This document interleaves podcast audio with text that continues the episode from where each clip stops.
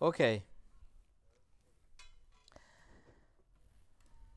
Alors on va commencer, on va ouvrir ensemble la parole de Dieu dans la douzième épître de l'apôtre Pierre.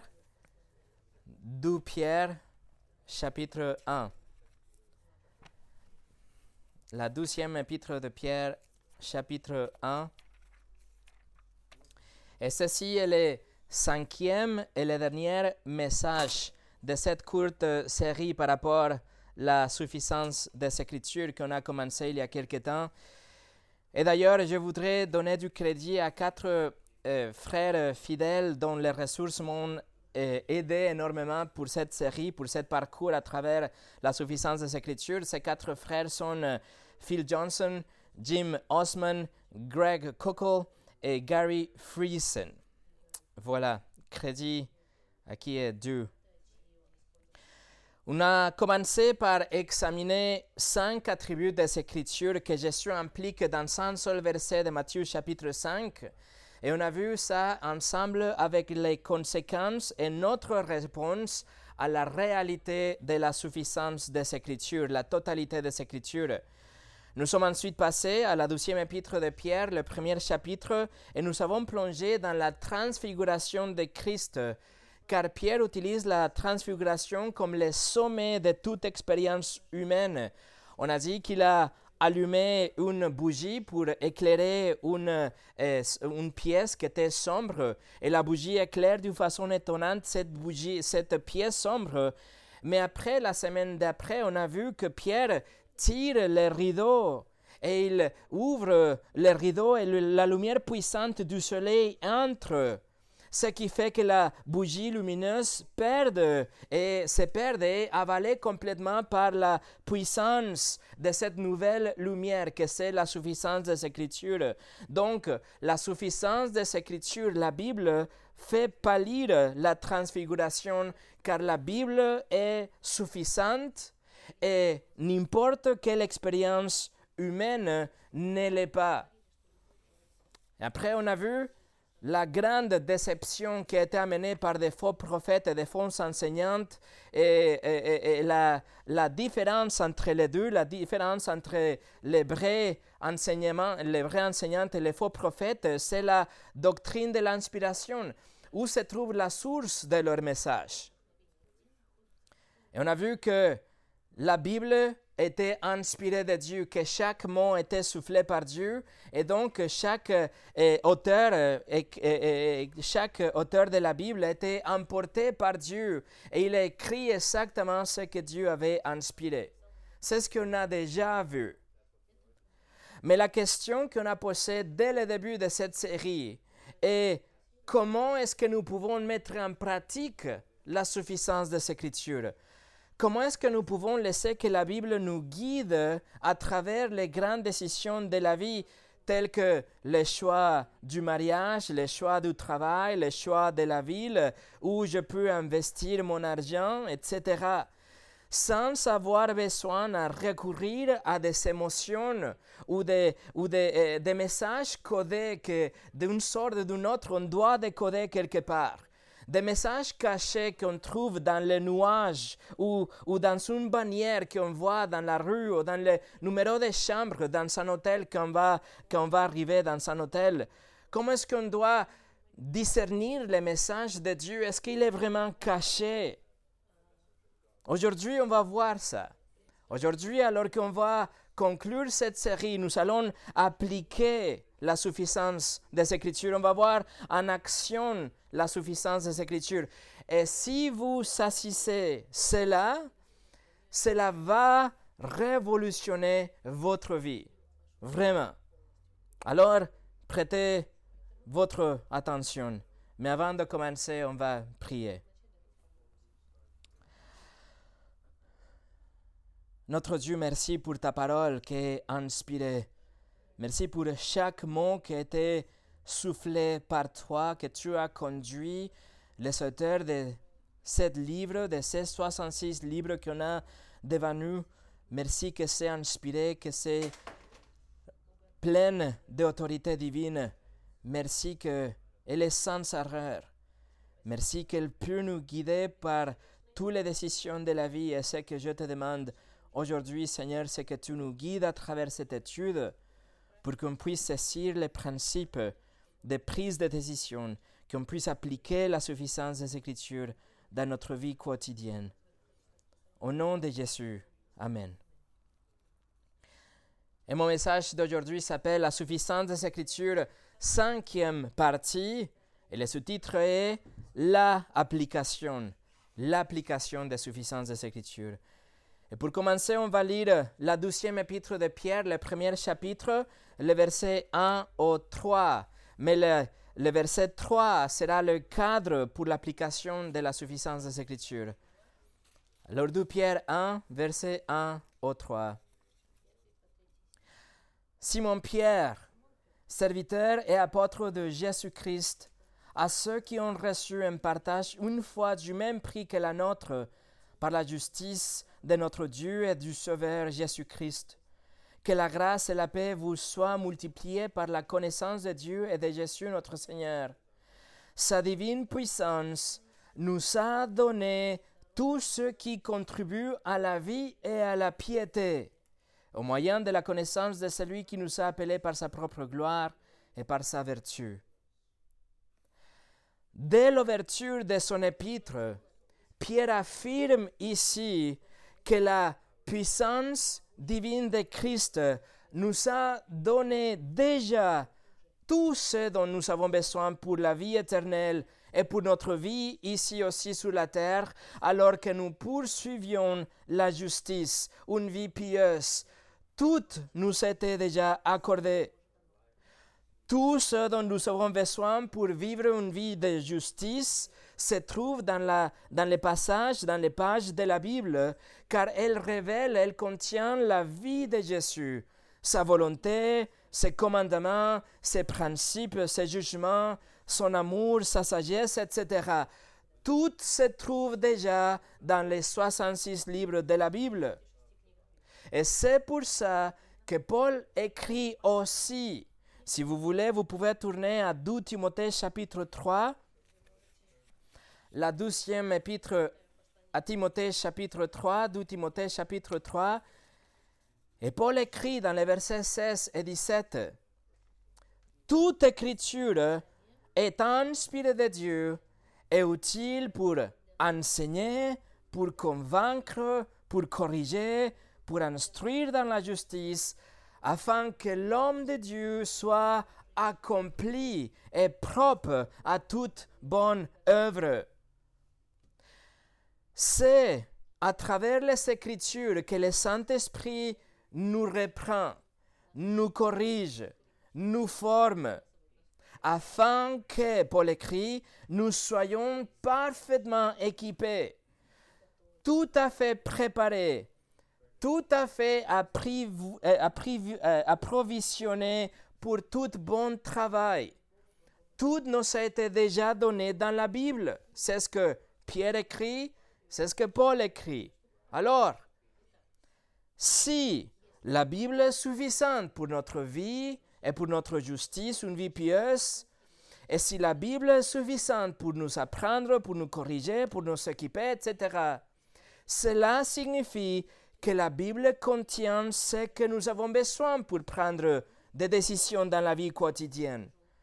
Décisions morales, des, décisions sages, des décisions honorables, des décisions qui glorifient Dieu. Ça veut dire que nous n'avons pas besoin d'une révélation individuelle, d'une parole de Dieu additionnelle. On n'a pas besoin d'une impulsion surnaturelle, une révélation de Dieu ou d'un sentiment subjectif pour pouvoir décider d'aller dans une direction ou dans une autre direction. Ce dont nous avons besoin, c'est de la Bible, car la Bible est suffisante. Mais, qu'en est-il du livre des Actes, par exemple? Dans le livre des Actes des Apôtres, nous, avons, nous voyons le Saint-Esprit qui dirige personnellement les, les apôtres dans une direction ou dans une autre direction. Qu'en est-il euh, des fois où je me sens guidé par, euh, que je me sentis guidé dans mon passé, par exemple. J'ai ressenti que Dieu a, qu'il a voulu vraiment que je prenne cette direction et pas l'autre. Qu'en est-il des personnes qui affirment sincèrement que le Seigneur les conduit, qu'ils révèlent, qu'il y a des, qu'ils sont des empreintes de vérité dans leur cœur pour prendre des décisions? Pour répondre à ces questions, nous allons voir trois parties aujourd'hui. Nous allons découvrir le modèle biblique pour prendre n'importe quelle décision et cela va changer votre vie. La première chose qu'on va voir, c'est la voie des actes. Numéro 2, la voie de la sagesse. Et numéro 3, la voie de l'écriture. Premièrement, la voie des actes, des actes des apôtres. La toute première chose qu'on doit comprendre, mes amis, c'est que si Dieu voulait que nous discernions des voies internes, si Dieu voulait vraiment qu'on discerne des messages codés, si on doit nous laisser guider par des expériences, alors nous en aurions de nombreux exemples dans le livre des Actes, car le livre des Actes décrit la vie de la toute première Église. Mais nous n'avons rien dans le 28 chapitre du livre des Actes. Ce qu'on trouve dans le livre des Actes, c'est 14 occasions particulières où les, apôtres reçoivent des instructions directes, des instructions divines et précises sont données, mais ces directives sont claires, sont décisives, sont objectives. C'est rien de caché, rien qu'il faut discerner. Par exemple, il y a un ange qui délivre les apôtres de la prison et après il est dit clairement qu'il doit sortir et aller prêcher l'évangile dans Acte chapitre 5. On voit aussi un ange qui vient à Philippe et qui lui dit qu'il doit aller sur la route de Gaza dans le chapitre 8. Pierre est instruit aussi clairement par le Saint-Esprit qu'il doit aller visiter Corneille dans le chapitre 10. Paul et Barnabas sont guidés par le Saint-Esprit dans les premiers euh, voyages missionnaires dans un chapitre 13. Et Paul a reçu aussi des ordres explicites du Seigneur Jésus dans le chapitre 13. Donc vous voyez, ce sont des instructions très claires. Ce sont des instructions concises et ciblées. Il n'y a rien de subjectif. Il n'y a rien qu'il faut décoder. Il y a 14 occurrences dans le livre des actes. Et vous dites, mais ça, se fait beaucoup quand même. Par contre, il faut savoir que le livre des actes se déroule sur 30 ans d'histoire. 28 chapitres d'actes couvrent 30 ans d'histoire. Donc, 14 occurrences nous montrent que cela n'était jamais la norme de Dieu, que ce n'était, ce n'était pas vraiment euh, la forme d'opérer de Dieu. Additionnellement, il faut comprendre que les personnes qui ont reçu les révélations directes de Dieu dans le, dans le livre des Actes, dans l'espace de 30 ans, c'était soit les apôtres, soit quelqu'un qui était vraiment attaché, très proche aux apôtres. Et finalement, de tous ces 14 occurrences, de tous ces 14 fois où la révélation était donnée directement, 13 occurrences sont liées directement à la diffusion de l'évangile. La seule qui ne pas, c'est l'ange qui libéra, libéra Pierre dans le chapitre 12. Et même cela, le but ultime, c'est que Pierre puisse poursuivre le ministère de l'évangile. Alors ça, c'est la voie des actes. C'est ce qu'on voit dans le livre des actes. Il y a des révélations privées, oui, des révélations additionnelles, oui, une, euh, forme de guide euh, privé ou direct de la part de Dieu, oui, mais c'est juste 14 fois dans 30 ans. Et seulement aux apôtres, et seulement aux gens qui étaient très stratégiquement proches de eux, comme Philippe ou Ananias. Et cette révélation était seulement pour ce qui concerne la prédication de l'Évangile et l'avancement de l'Église. il n'y a, pas la moindre indication de quelqu'un qui a essayé de discerner un message ou quelqu'un qui a essayé d'interpréter les signes dans les nuages, quelqu'un qui a prêté son attention à ses sentiments internes d'être guidé dans une direction ou d'une autre, ou comment écouter la voix douce de Dieu? Il n'y a aucune indication de ça. Aucun des apôtres ont vécu ça et aucun a appris à quelqu'un d'autre à suivre ça. Au contraire, le livre des Actes nous montre beaucoup d'exemples où les chrétiens ont pris des décisions et des décisions énormes sans aucune interprétation divine. Des grandes décisions, comme par exemple la prédication, les voyages, la nomination des anciens dans des églises et des, diacres dans des églises, la clarification des doctrines, ce sont des choses énormes. La distribution des ressources financières, les itinéraires de déplacement, la soumission aux autorités ou pas, etc.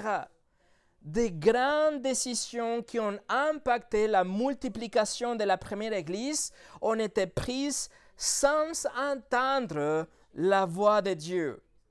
Il n'y a personne qui a fait les tests de toison comme Gédéon. Ça, c'est la voix des actes. Ils sont simplement décidés. Ils sont simplement pris une décision une direction dans leur vie. Mais maintenant, la question est comment ils sont décidés? Numéro 2. La voie de la sagesse. Comment ils sont décidés? En utilisant la voie de la sagesse. La voie de la sagesse, qui s'appelle aussi le modèle de la sagesse, suit euh, ou affirme que la Bible est la parole suffisante de Dieu et que la parole est suffisante pour les petits, les moyennes et les grandes décisions de la vie. Si dans la Bible nous savons tout ce dont nous avons besoin pour notre vie et notre sainteté, et la Bible nous apprend, nous corrige, nous équipe, etc., alors la Bible doit nous donner des principes et des paramètres afin que nous puissions faire des choix qui glorifient Dieu. Ça, c'est la voie de la sagesse. Premièrement, nous devons reconnaître entièrement que Dieu est souverain que sa volonté s'accomplira quoi qu'il arrive. Dieu va utiliser notre force, nos faiblesses, nos décisions apparemment bonnes et nos décisions apparemment mauvaises, et il va atteindre exactement ce qu'il a déjà décrété. Ça, c'est la volonté souveraine de Dieu. Comme Nabucodonosor a déclaré dans Daniel 4, verset 35, Dieu agit comme il lui plaît avec l'armée des cieux et avec les habitants de la terre, et personne, il n'y a personne qui résiste à sa main. Dieu est souverain. Psaume 135, verset 6, Tout ce que l'Éternel veut, il le fait, dans les cieux et sur la terre, dans les mers et dans les abîmes. La souveraineté de Dieu. Dieu a déclaré à travers le prophète Esaïe, Esaïe 46, 9 et 10, Je suis Dieu et il n'y en a point d'autre. Je suis Dieu et nul n'est semblable à moi. J'annonce dès le commencement ce qui doit arriver et longtemps d'avance ce qui n'est pas encore accompli. J'ai dit, mes arrêts subsisteront et j'exécuterai toute ma volonté. Voilà la volonté souveraine de Dieu. Donc, euh, première chose, on reconnaît la souveraineté de Dieu. Deuxièmement, nous reconnaissons aussi la volonté morale de Dieu. Ce que Dieu a dit dans sa parole, ses commandements, ce qu'il a dit qu'il faut faire, ce qu'il a dit qu'il ne faut pas faire, ses enseignements, ses principes moraux et éthiques, les choses positives et négatives. Dieu a déjà dit ce qu'il faut faire, ce qu'il ne faut pas faire. Ça, c'est la volonté morale de Dieu. Par exemple, Ephésiens 4, 26, Si vous vous mettez en colère, ne péchez point. Voilà ce qu'il ne faut pas faire, la volonté morale de Dieu. Que le soleil ne se couche pas sur votre colère. Que celui qui dérobait ne dérobe plus, mais plutôt qu'il travaille en faisant des semences ce qui est bien pour avoir de quoi donner à celui qui est dans les besoins. Voilà la volonté morale de Dieu. Philippiens 4, 8 que tout ce qui est vrai, tout ce qui est honorable, tout ce qui est juste, tout ce qui est pur, tout ce qui est aimable, tout ce qui mérite l'approbation, ce qui est vertueux et digne de louange, soit l'objet de vos pensées. Donc Dieu dit, la volonté morale de Dieu, c'est que vous pensez à toutes ces choses. En, Thessaloniciens 4, 3, ce que Dieu veut, c'est votre sanctification, c'est que vous vous absteniez de la débauche. Donc, euh, la volonté morale de Dieu est révélée dans la Bible. Il nous a dit ce qu'il faut faire, ce qu'il ne veut pas que nous fassions. Contrairement à la volonté souveraine de Dieu, sa volonté morale nous est révélée. Nous ne pouvons pas savoir quelle est la volonté souveraine de Dieu pour nous pour demain. Nous ne savons pas ce que Dieu veut dans notre vie pour ce soir même. Sa volonté souveraine est cachée. Mais nous pouvons savoir quelle est sa volonté morale pour aujourd'hui, pour ce soir, pour demain et par la suite. Et puisque nous la connaissons, nous sommes responsables d'y obéir. Donc on a la volonté souveraine de Dieu et on a la volonté morale de Dieu révélée dans la Bible.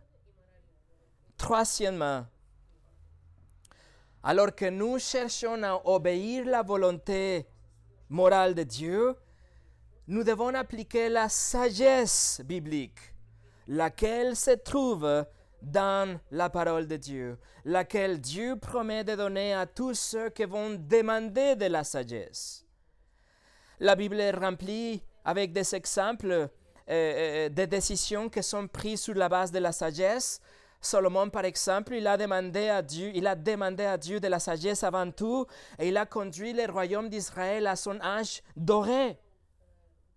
En revanche, nous avons Roboam qui a refusé la sagesse de Dieu et il a euh, euh, euh, tranché la nation en deux.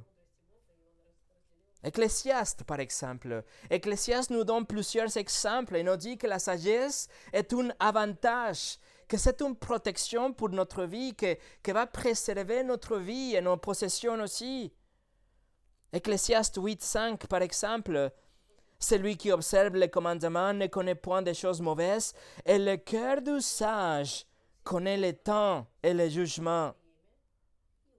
Ecclésiaste 9.16, et j'ai dit, la sagesse vaut mieux que la force.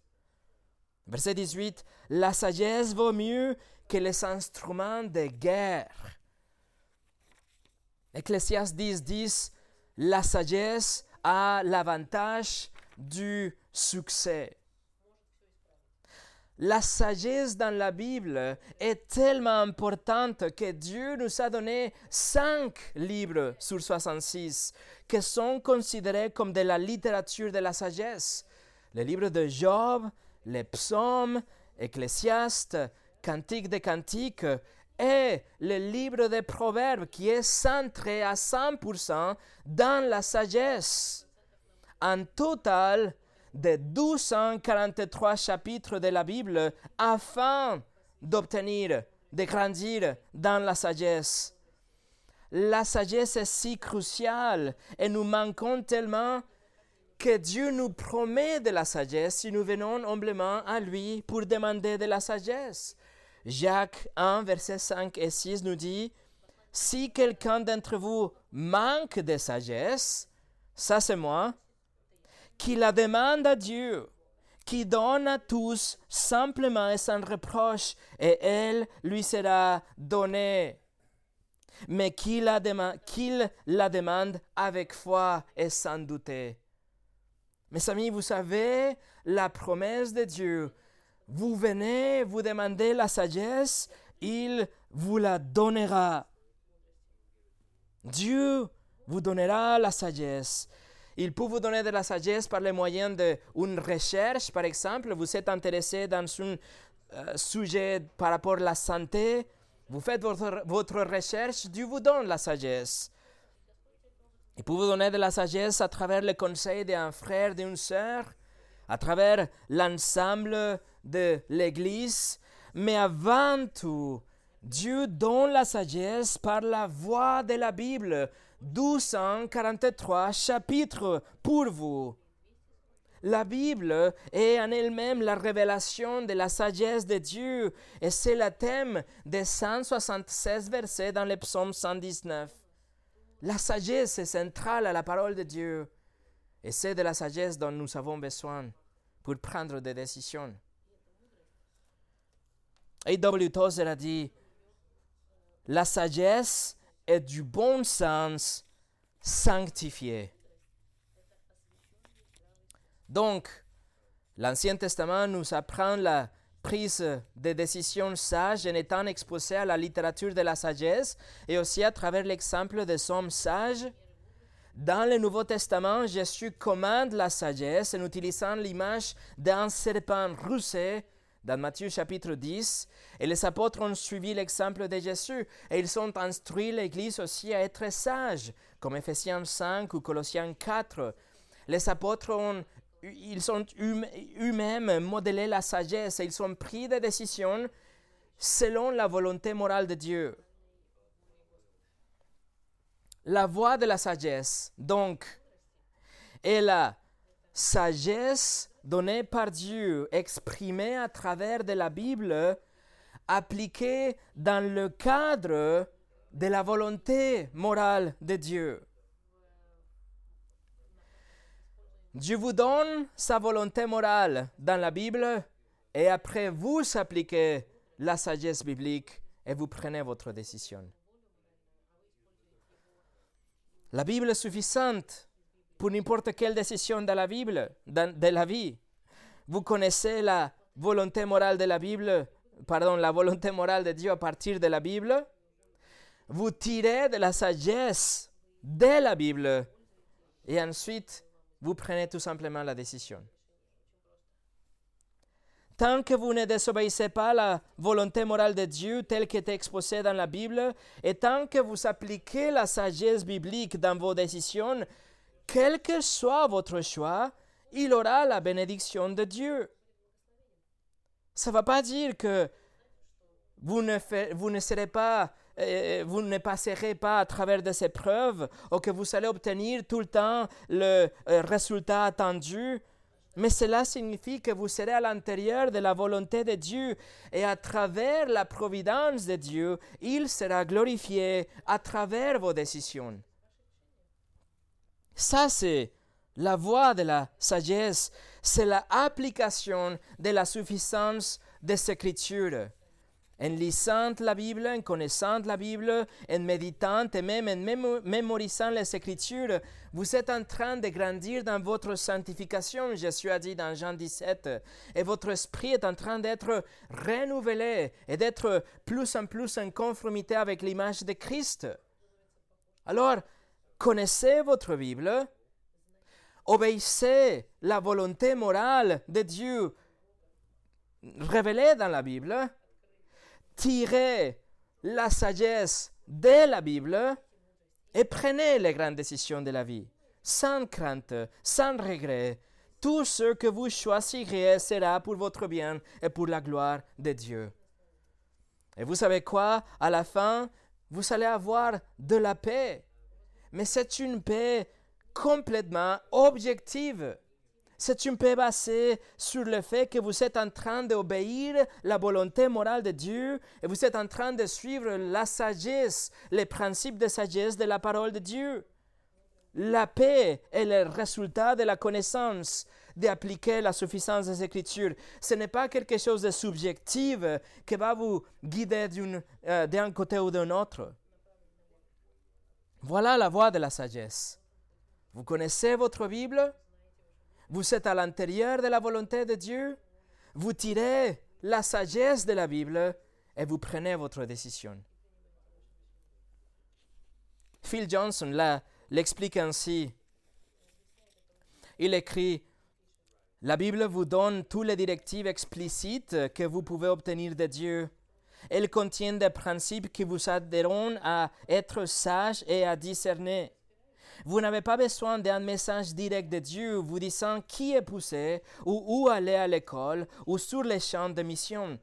Obéissez aux commandements explicites et aux principes implicites de Dieu et il promet qu'il dirigera vos pas au-delà par la voie de la providence. Numéro 3. La voie des Écritures. Alors on a vu que dans le livre des Actes, le livre des Actes ne nous donne pas aucun précédent pour une révélation additionnelle ou, une sorte de euh, euh, moyen pour décoder un message caché de Dieu, non.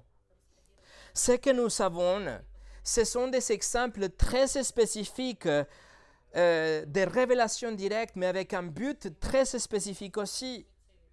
Ce que nous voyons dans le livre des Actes, c'est la sagesse appliquée. Donc, par exemple, allez avec moi au Actes chapitre 6. Le livre de Actes chapitre 6.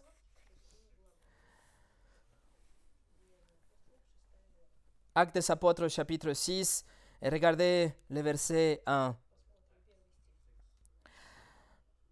En ces temps-là, le nombre de disciples augmentait les hellénistes murmurent contre les Hébreux parce que leurs veuves étaient négligées dans la distribution qui se faisait chaque jour. Alors on trouve ici un conflit potentiel. Il y a un problème, c'est grave. La situation, c'est que les veuves hellénistiques ne sont pas nourries. Les douze apôtres il doit trouver une solution et la solution est évidente. La solution est que quelqu'un doit aller et s'occuper de cette dame pour les amener leur nourriture. C'est simple. Mais la question est qui? Il y a donc une décision à prendre, une décision très importante. Numéro 1. Selon la volonté morale de Dieu dans la Bible, les apôtres peut servir la table ou il peut aussi demander aux autres qu'ils servent la table. La volonté de Dieu ne nous dit pas que c'est mauvais un choix ou l'autre. Deuxièmement, on va appliquer la sagesse. Les apôtres appliquent la sagesse et ils ont évalué les deux options possibles et ils sont arrivés à la conclusion qu'il serait préférable qu'ils se concentrent dans le ministère de la parole et qu'il demande aux autres d'aller s'occuper de cette dame. Donc, regardez les versets 2 et le verset 3. Les douze convoquèrent la multitude des disciples et dirent Il n'est pas convenable que nous laissons la parole de Dieu pour servir aux tables. C'est pourquoi, frères, choisissez parmi vous sept hommes de qui l'on rendre un bon témoignage qui soit plein d'Esprit Saint et de sagesse, et que nous chargerons de cet emploi. Et nous, nous continuerons à nous appliquer à la prière et au ministère de la parole. Point. La décision était prise. Les deux apôtres, ils ne sont pas cherchés des signes. Ils ne sont pas essayés de décoder des voix. Ils ne sont pas ressentis un sentiment que Dieu les guidait d'une direction dans une autre. Ils ne sont pas entendus la voix du Saint-Esprit. Ils sont tout simplement pris une décision selon la volonté révélée de Dieu. On va aller ensemble à Tite chapitre 1. L'épître de Paul au Tite chapitre 1.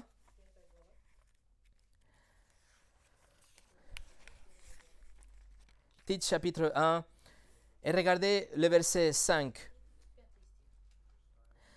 Je t'ai laissé en Crète, afin que tu mets en ordre ce qui reste à régler, et que, selon mes instructions, tu établisses des anciens dans chaque ville. Voilà, Paul a laissé à Tite en Crète et il envoie cette lettre et lui dit qu'il doit suivre une démarche super importante. Tite doit désigner les anciens dans les nouvelles églises. Il doit euh, nommer les anciens, ceux qui vont nourrir la parole dans les nouvelles églises qui sont plantées partout. C'est une décision énorme. Alors comment Tite va-t-il procéder? Est-ce qu'il va suivre la méthode de la toison de Gédéon? Seigneur, si tu veux que cet frère ici soit un ancien, alors qu'il porte une cravate rouge le dimanche prochain, autrement je saurais que ce n'était pas le bon candidat. Non, Tite a tout simplement suivi la volonté morale de Dieu ce que Paul écrit dans les versets suivants. Regardez versets 6 et 7. S'il s'y trouve quelque homme irréprochable, mari d'une seule femme, ayant des enfants fidèles, euh, qui ne soit ni accusé ni de débauche ni rebelle, car il faut que l'évêque soit irréprochable comme économe de Dieu, qu'il ne soit ni arrogant, ni colérique, ni, ni adonné au vent, ni violent, ni porté à un gain honteux, etc. Ça, c'est la volonté morale de Dieu. Et après, Tite va appliquer de la sagesse biblique et il nommera l'ancien qu'il choisira. Il est libre de choisir à l'intérieur de la volonté morale de Dieu en appliquant la sagesse de Dieu et il va choisir les anciens des églises. Et la même chose pour Timothée. Euh, Timothée. Alors écoutez, numéro un, connaissez la volonté morale de Dieu. Numéro deux, appliquez de la sagesse. Numéro trois, choisissez. Et numéro 4, faites confiance à Dieu. Regardez avec moi Romains chapitre 1. Romains chapitre 1. Paul et les apôtres, ils vivaient dans l'obéissance à la, la volonté de Dieu, la volonté morale révélée de Dieu dans les Écritures. Ils connaissaient leur, leur Bible, leurs Écritures, et ils appliquaient la sagesse à leurs décisions. Nous ne voyons pas les disciples, les apôtres, qu'ils attendaient la voix de Dieu ou qu'ils recherchaient un sentiment de paix pour être guidés dans une direction en, lieu d'une autre. Non, ils appliquaient juste la sagesse de Dieu à l'intérieur de la volonté de Dieu. Alors dans Romains chapitre 1, dans son salutation, Paul fait partie de ce projet. Il désirait venir leur rendre visite. Regardez Romains 1, verset 10 au 15. Romains chapitre 1, verset 10 au 15.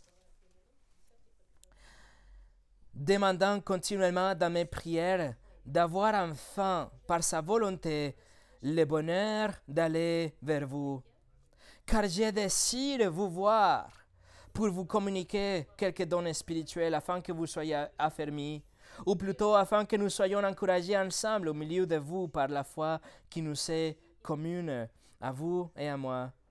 Je ne veux pas vous laisser ignorer, frères, que j'ai souvent formé le projet d'aller vous voir, afin de recueillir quelques fruits parmi vous comme parmi les autres nations, mais je n'étais empêché jusqu'ici je me dois aux Grecs, aux barbares, aux savants et aux ignorantes.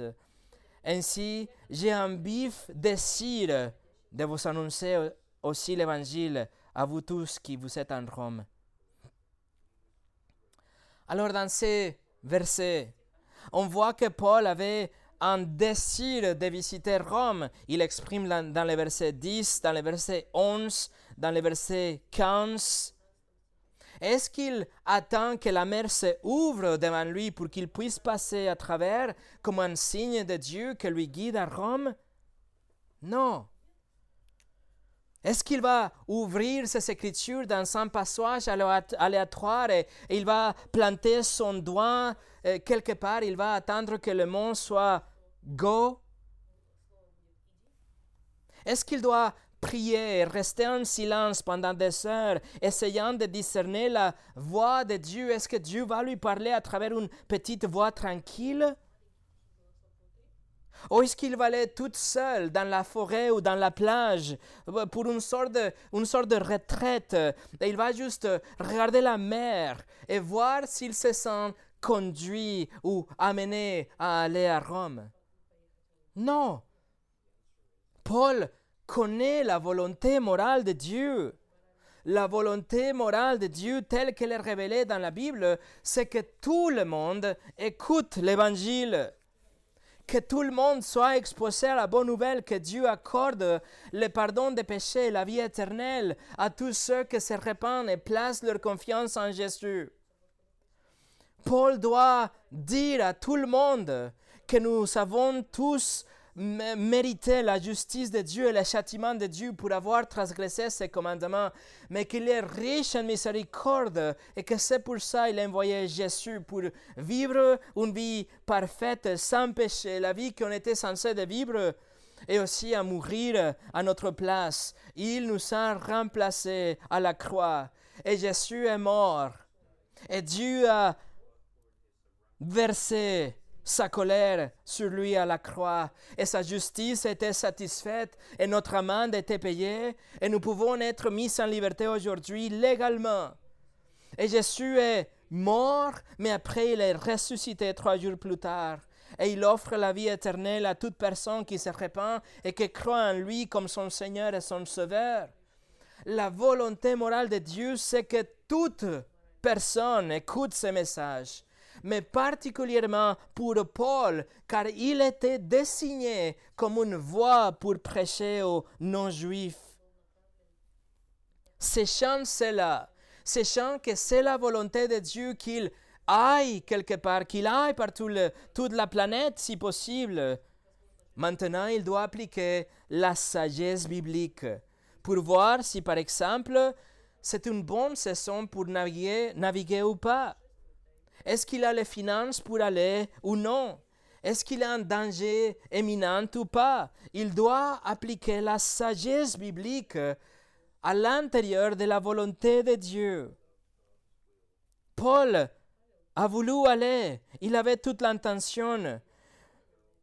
Et parce que cela était dans le cadre de la volonté de Dieu et la sagesse de Dieu, Maintenant, il va juste faire, confiance à la souveraineté de Dieu. C'est ce qu'il a écrit dans le verset 10.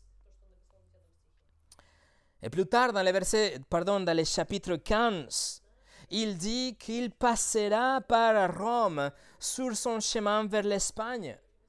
C'est une grande décision, mais nous disposons d'une grande Bible pour que nous puissions connaître la volonté de Dieu appliquer la sagesse, décider et faire confiance à Dieu.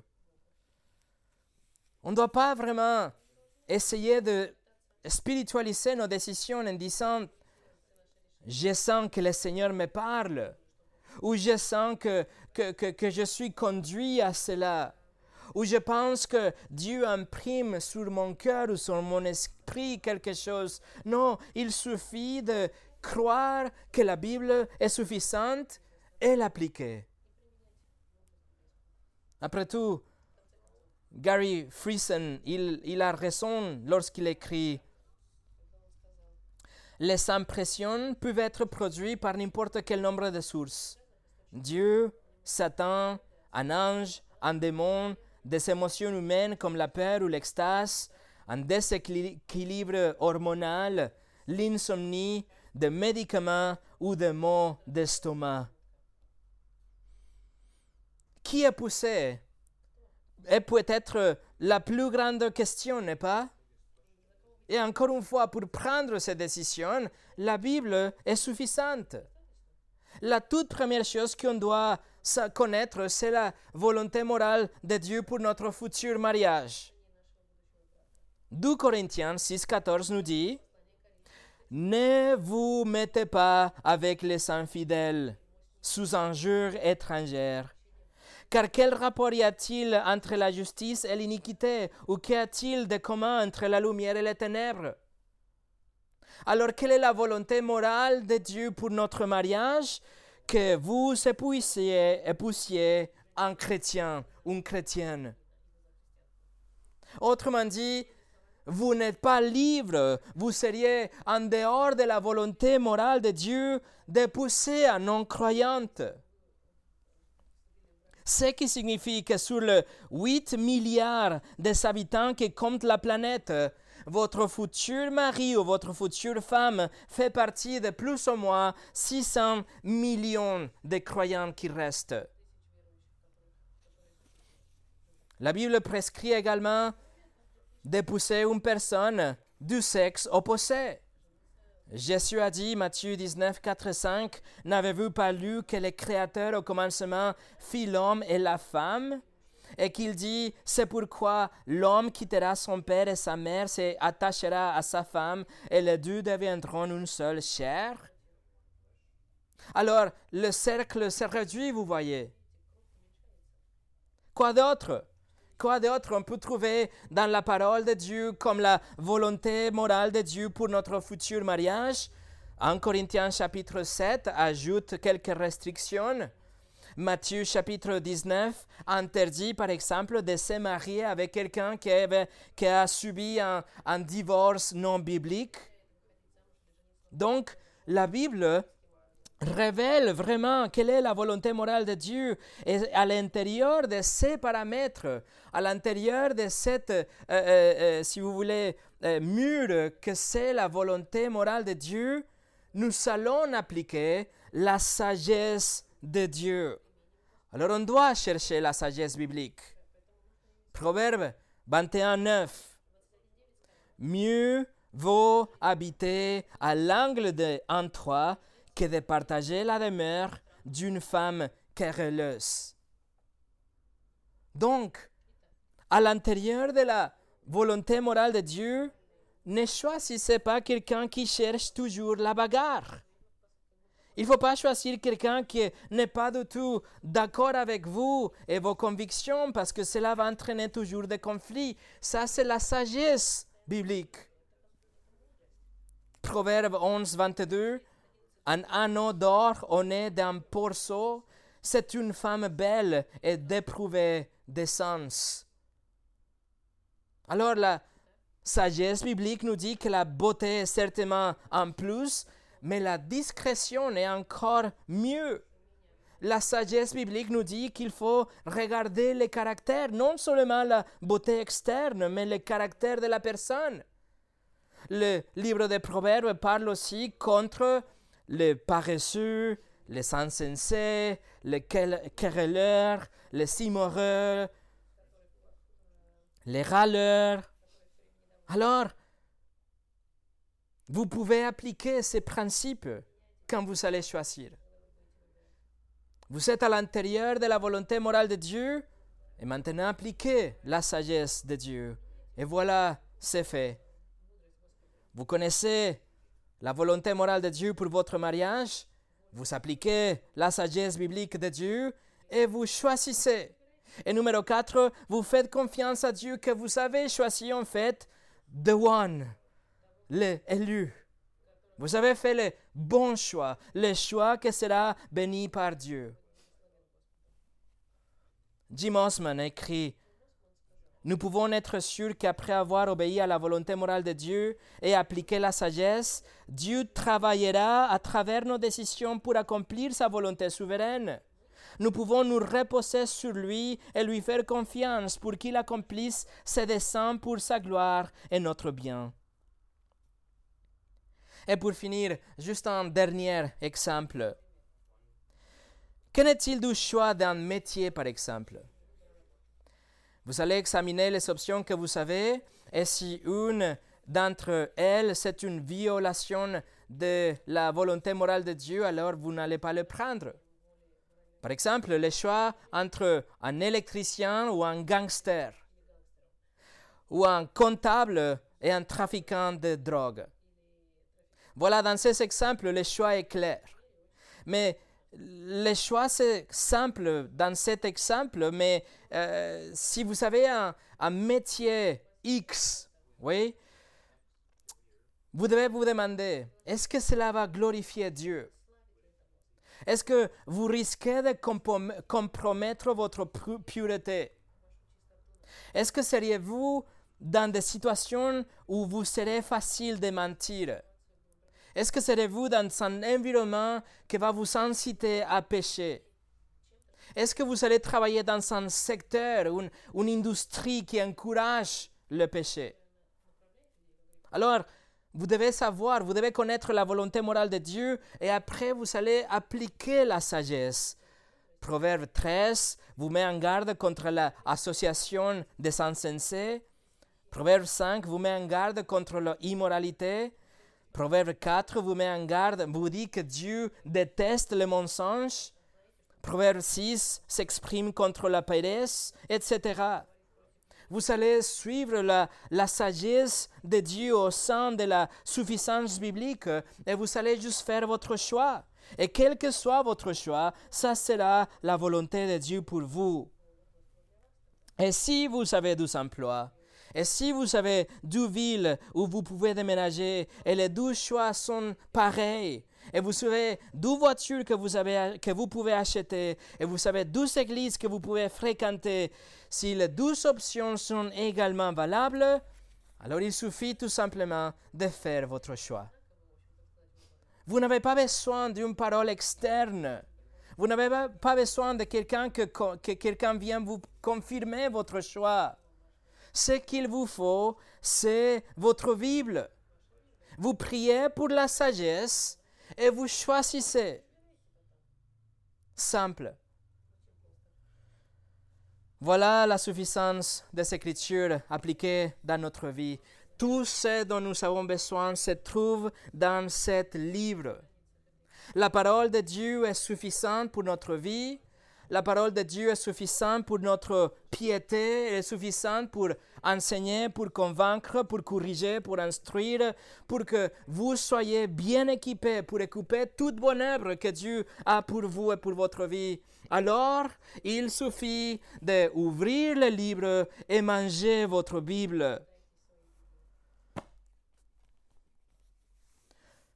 Paul est parti d'Éphèse pour se rendre à Jérusalem. Il savait que ça serait la dernière fois qu'il se voyait. Et dans son message de départ, il aurait pu dire mille choses.